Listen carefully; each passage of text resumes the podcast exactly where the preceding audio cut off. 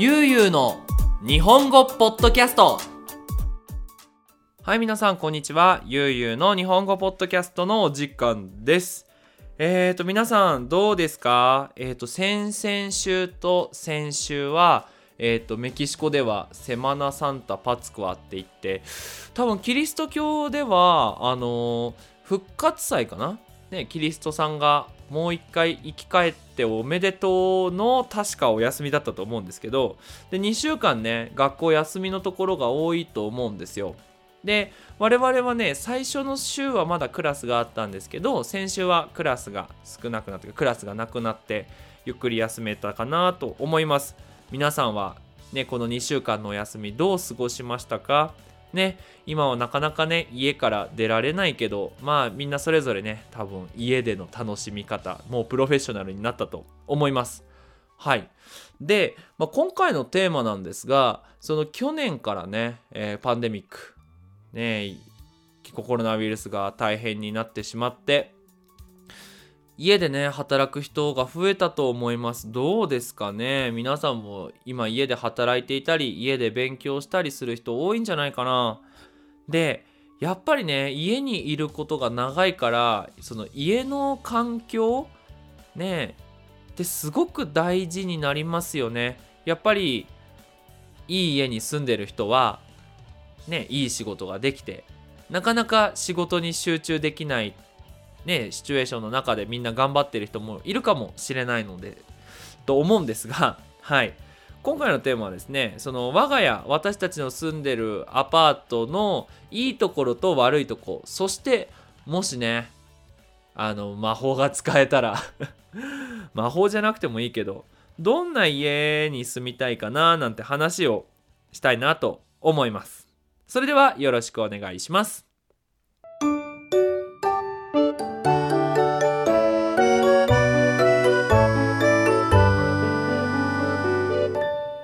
ゆうゆうの日本語ポッドキャスト。はい1個目なんですけど、まあ、我々の家のいいところについて話したいなと思います。これねまあ今住み始めて3年4年くらいかな？あのこのアパートに住んでるんですけどもうね何よりもね一番いいところはね場所がいい。なんで場所がいいかっていうとまあグアダラハラって大きい町なんですけどその、まあ、グアダラハラにもなんだろう主要道路って言ってこう大切なね大きい道路がいくつかあるんですよ。でその道路にはあの信号があまりなくてねあの行きたいところにすぐ行けるまあ最近なんかはね渋滞が多いので結構時間がかかっちゃったりするんですけどまあそれでも大きい道路がいくつかある。で私たちの家の近くにはその大きい道路が走ってるんですよ。だからその買い物に行きたかったりとかあのねレストランにご飯食べ行きたい時に結構車があればどこにでも行ける。そう。グアダラハラでいうどっちかな西側になるのかな私たちの家。西側にあるけど東にも北にも南にも行けるっていうねこの場所の良さっていうのはすごくいいなと思いますしもしね家を変えることになったとしてもやっぱりここら辺に住みたいなって思いますね。はい。そして2つ目なんですが屋上があること。これねまあ以前にも話したと思うんですけど僕屋上ルーティンって言って屋上でね少し一人の時間を過ごす休む時間をね取ってるんですけどこの屋上ってすごくいいんですよね。で特にメキシコってその高いビルが日本に比べて少ないしなんだろう山じゃないんですよね山があんまりないでグアダラハラも広いこう何て言うのかなその高原って言うんですけど広いところでそのグアダラハラの中に山が少ないから本当にね5階建ての屋上とかからはすごいいい景色が見られるんですね。で私たちのアパートも4階建てで屋上があるんですけどもう私たちのうちの屋上からはねほんとグアダラハラの街をほとんどまあ全部は見れないけどねグアダラハラの街がよく見えて、まあ、夜は景色綺麗だしね夕方なんかもとっても綺麗なんですよ。やっぱねこの屋上があるとねその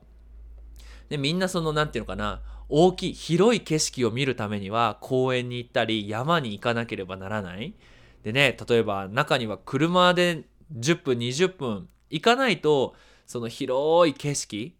が見れない人っていると思うんですけどまあ私の家はね 階段を4回上がればそれが見れるっていうのが魅力の一つかなと思います。はい。そして最後になりますが日本の家に比べてたら広いっていうことですね。あのこのポッドキャストを聞いてくれている人は日本に住んでる人も結構いると思うんですけど日本の家って狭いし高いですよね。例えばね 2LDK2 つ部屋があってリビングとキッチンとダイニングがある家で東京だったらね結構高いと思うんですよ14万円15万円するんじゃないかな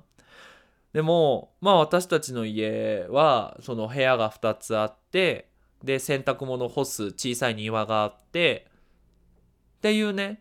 かなりね日本に日本のアパートに比べたら広い家だなっていうのを感じます。そうですね。はい。なのでまあねその今私たちが住んでる家いいですか悪いですかって聞かれたら私はうん結構いいんじゃないって答えるかな。うんそれぐらいねいい部屋に住ませてもらってますそして何よりも安いはい家賃が安いのでねすごく助かってます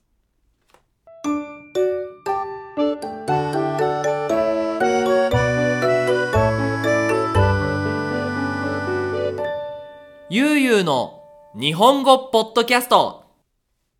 はい。では、2つ目なんですけど、まあ、そんな家でもね、問題があるんですよ、やっぱり。えっとですね、まあ、次はそのテーマについて話していきたいなと思います。1つ目は、部屋が1個足りない。はい。今ね、りょうたくんとニディアさんとね、僕で3人で生活しているんですけど、2つ部屋があるんですね。違うな。2つしか部屋がないんですね。なので、その、りょうたくんの寝る部屋とお仕事する部屋一つ。で、私たちが寝る部屋一つ。で、あとリビングしかないから、あの、ニディアさんと僕は自分たちの部屋がないんですよ。一人で使える部屋がないし、なんかね、撮影したい時に、やっぱりもう一個部屋があったらそこで撮影することができるんだけど、いつもリビングで仕事をしなければならない。で、もう一個あったらもう一個は仕事の部屋とか、その YouTube のビデオを撮る部屋みたいに使えるんですけど、やっぱこの一個がないのがね、結構大変かなって思います。あと一部屋欲しいっていう点ですね。で、二つ目は、まあ、部屋も一個足りないんですけど、トイレも一個足りないかなって思います。今3人でね、一つのトイレとシャワーを使ってるので、どうしてもシャワー浴びたい時とかに、ね、あ、例えば亮太がシャワー浴びるからニディアさんがシャワー浴びられないとか、あの、ニディアさんがシャワー浴びてるから、え、ー、と、私がトイレに行けないとかっていうことが起こるんですよ。まあね、これはかなり贅沢かなとは思うんですけど、でもやっぱりね、ねニディアさんと私たちのおトイレとシャワー一つで、りょうたのシャワーとトイレ一つあれば、すごくね、自由にいろいろなことストレスフリーでね、できるかなと思います。はい。やっぱね、部屋とトイレともう一個ある部屋がいいな。うん。はい。次はですね、音ですね。あのー、うちの前に通ってる道路はそんなにねそんなに大きい道路じゃないんですけど結構ね車通りが多い道路なんですね車通りが多いっていうのはよく車が通る道路ってことでそのバスが通ったり車が通ったりバイクが通ったりするからその音がね結構うるさいんですよなので今このポッドキャストも実は私たちが寝る部屋にマイクとパソコンを持って行ってドアと窓を閉めて撮らないとその周りのね外の音が入ってきてしまうので、まあ、そういう風に撮ってるんですよ。まあね、ポッドキャストは私たちの寝てる部屋、寝室で撮れれ撮れるからいいんですけど、YouTube がね、YouTube がリビングでしか撮れなくて、で、そのリビングが車が通るとすごい音が入るんで、まあこのね、言う日本語の YouTube 見たことがある人は、で、たまにあの車の音が聞こえたりっていうのがあると思うんですけど、ねえ、この音なんとかなればね。だから、もしね、引っ越しできるぐらいお金があるんだったら、静かな家、その静かに YouTube が撮れたり、そのポッドキャストが撮れたりするお部屋があったらいいなって思います。はい。最後の好きじゃないところはお風呂がないっていうことですね。もうこれはもう無理なのは 無理なのは分かってるんですけど、やっぱね、今、日本のものとか食べ物とか何でもいいから何が一番恋しいですかって言われたら、やっぱりお風呂が恋しいな。なんか一日終わってお風呂に入るっていうのはすごくなんか大切な時間リラックスできるし一人でゆっくりできるし汗たくさんかいてデトックスあの体の悪いものを出せるしね、まあ、その時間がないからやっぱりなんだろううん体も疲れるし時々ね心も疲れてしまうと思うんですよ。ねだから日本に帰ったら毎日お風呂入るし私お風呂大好きだからね。お風呂で漫画読んだり YouTube で動画見たりアニメ見たりしてね20分30分ぐらいゆっくりする時間があるんですけどねえ引っ越しできたらねなんかお風呂を作りたいなと思うんですけどまあ今度ね他のポッドキャストでも撮りたいんですけど日本のお風呂って便利なんですよ。ボタン一つでそのお風呂が入るんですね。その例えば台所とかにボタンがあってそのボタンを押すと自動でオートマチックでお風呂に入ってね。でそのお風呂の温度も40度でそのキープするんですよ、まあ、そういうのがないから、まあ、メキシコでお風呂だけ買っても、まあ、ちょっと難しいかなと思うんですけどまあねそれができたらすごい嬉しいなと思います。はい。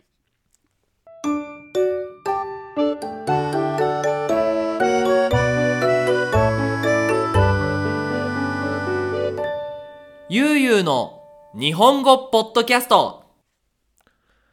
はい。最後のテーマなんですけどじゃあねもしもし引っ越すことができたらどんな家に住みたいか理想の家について話していきたいなと思いますはいまずね場所なんですけどやっぱり自然の中がいいかなと思いますあ近くにねあのお店があるのも大事ですけどね。はい。海の近くか森の近くか川の近くがいいかなって思います。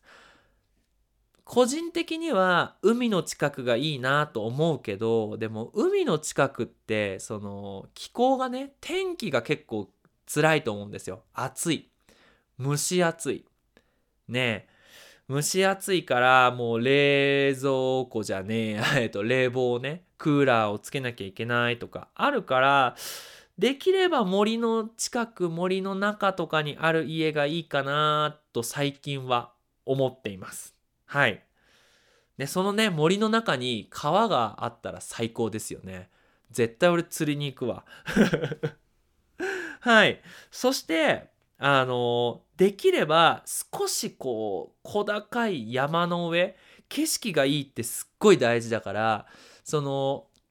遠くが見えるところがいいな。なんかどんなにおしゃれなところでも窓開けたら隣の建物しか見えませんっていうのはすごい大変だと思うんですよ。だから窓を開けたらすごい広い景色が見れるところに住みたいな。うん皆さんはどうですかね？景色。家の景色って大事ですかね？はい。